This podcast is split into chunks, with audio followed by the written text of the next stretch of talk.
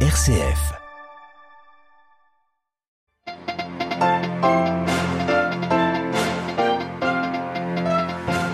Des piquets de grève devant les hôpitaux, dans le froid glacial. L'image vient de Grande-Bretagne et infirmiers et infirmières se sont mobilisés ce jeudi pour réclamer une hausse des salaires.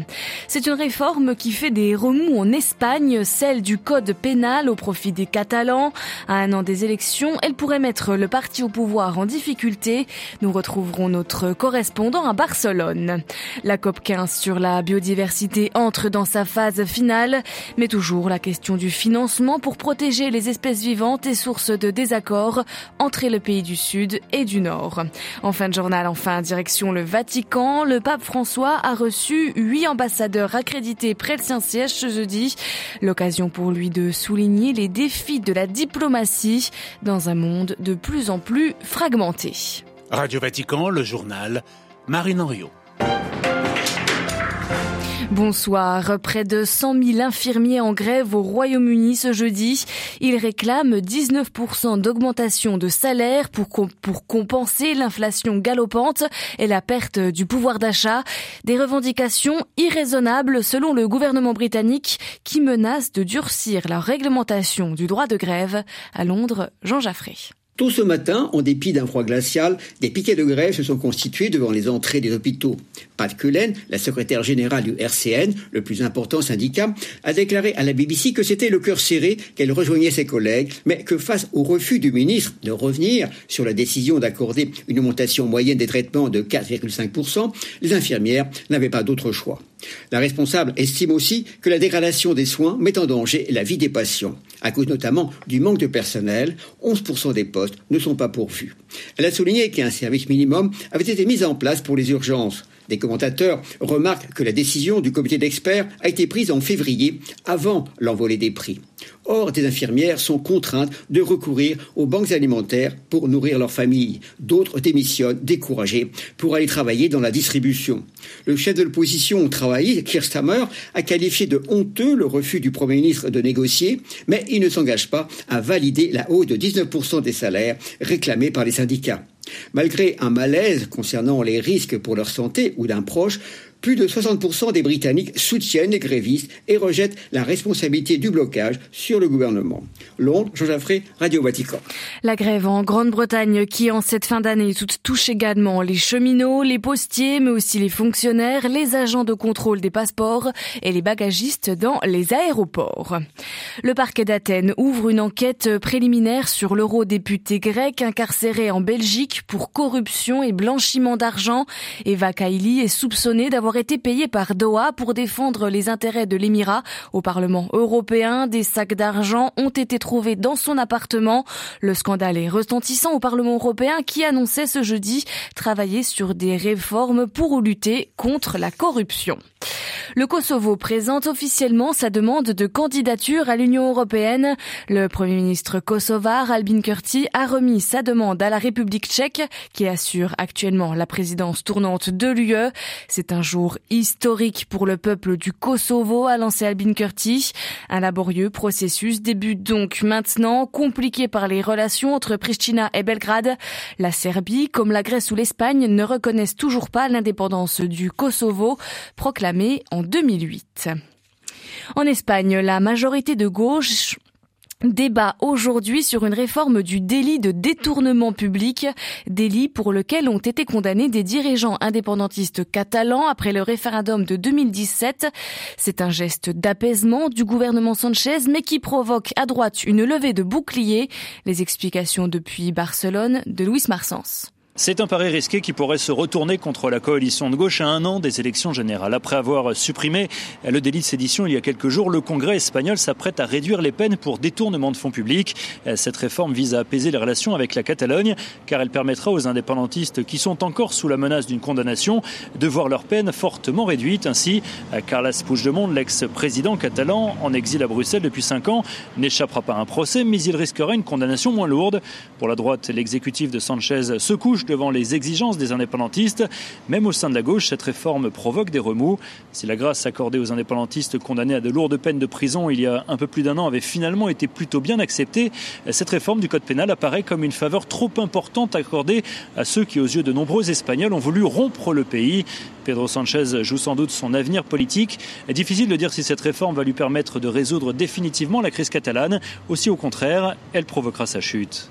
Barcelone, Luis Marsens pour Radio Vatican. Un casque bleu irlandais de la FINUL, la force intérimaire des Nations Unies au Liban, tué mercredi soir dans le sud du pays dans un incident, indique Dublin. Dans une région où le Hezbollah pro-iranien est fortement implanté, une enquête est ouverte. Depuis 1978, la FINUL compte près de 10 000 soldats dans le sud libanais pour faire euh, tampon avec la frontière israélienne. C'est la première fois depuis janvier 2015 qu'un casque bleu est tué au Liban. Les soldats français ont eux quitté la Centrafrique. Les 47 derniers militaires ont quitté Bangui ce jeudi. Le pays est en proie à une guerre civile depuis 2013. Les soldats de l'entreprise russe Wagner sont de plus en plus déployés sur place, tandis que les violences intercommunautaires continuent. Les miliciens de Wagner qui seraient aussi présents au Burkina Faso. En tout cas, c'est ce qu'affirme le président ghanéen ce jeudi, que le Burkina avait conclu un arrangement avec le groupe paramilitaire russe. Pas de réaction du côté de Ouagadougou. La COP 15, la conférence de l'ONU sur la biodiversité, est en cours à Montréal avec un défi considérable, sceller un accord historique en moins de deux semaines pour sauver les espèces et les milieux naturels.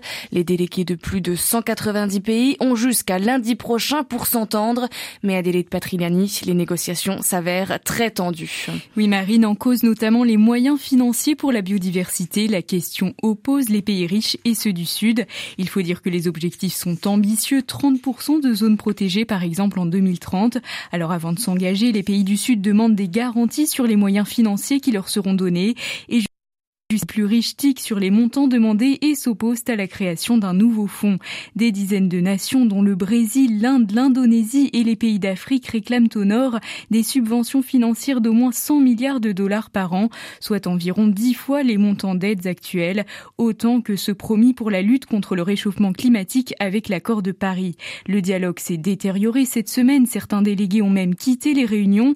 Des ONG pointent un risque de blocage des discussions qui pourraient être Aujourd'hui, le sommet est passé à la phase de négociation politique avec les ministres de l'environnement des pays. C'est à eux qu'il reviendra de trancher sur la vingtaine d'objectifs discutés depuis dix jours, et cela afin de sauver la terre marine d'une potentielle sixième extinction de masse. Merci Adélaïde. Adélaïde Patrignani. Huit nouveaux ambassadeurs près le Saint-Siège ont présenté ce jeudi leur lettre de créance au pape François. Il s'agit des représentants du Belize, des Bahamas, de Thaïlande, de Norvège, de Mongolie et de trois pays d'Afrique, le Niger, l'Ouganda et le Soudan. Le Saint-Père leur a délivré un discours dans lequel il a, tenu à rappeler les défis de la diplomatie aujourd'hui dans un monde de plus en plus fragmenté. Les précisions d'Olivier Bonnel. Vos nations contribuent au bien commun non seulement de leurs propres citoyens mais aussi de la famille humaine tout entière, a souligné le pape, expliquant que chacun de ces diplomates partageait à juste titre le souci de construire la communauté internationale. Dans cette tâche vitale et collective qui consiste à faire progresser le bien-être des hommes et des femmes de ce monde, L'action concertée de toute la famille des nations et le travail de la diplomatie sont plus que jamais nécessaires, a souligné le souverain pontife. Si nous voulons que la paix est une chance et que les pauvres aient la perspective d'un meilleur avenir, a-t-il poursuivi, nous sommes tous appelés à faire preuve d'une plus grande vigilance et à répondre à l'appel à être des artisans de paix de notre époque. Pour faire face aux nombreux défis contemporains, ce n'est qu'en s'efforçant d'aborder les problèmes de l'humanité de manière plus intégrée et solidaire que des solutions pourront être trouvées, a encore souligné François, qui a mis l'accent sur des problèmes aussi concrets que l'absence d'accès universel à l'eau potable, à la nourriture, aux soins de santé de base. Le pape a conclu son discours en invitant les ambassadeurs à mettre en lumière ceux qui se trouvent à la périphérie et à donner une voix à ceux qui n'ont pas de voix ou qui ont été réduits au silence. Olivier Bonnel, le Saint-Père qui a également reçu aujourd'hui en fin de matinée des jeunes de l'Action catholique italienne. Il les a encouragés à la mission et à la rencontre. Nos yeux sont faits pour regarder ceux des autres, a-t-il dit aux participants. Le Saint-Père qui a aussi regretté l'utilisation excessive des écrans. Nous ne devons pas avoir peur de descendre sur le terrain, de nous mettre en jeu, recommande-t-il. Plus de détails sont à retrouver sur notre site internet. Je vous rappelle l'adresse www.vaticannews.va. Le prochain retour de l'information du Vatican, de l'Église et du monde, c'est demain matin à 8h30. Je vous souhaite à toutes et à tous une très bonne soirée.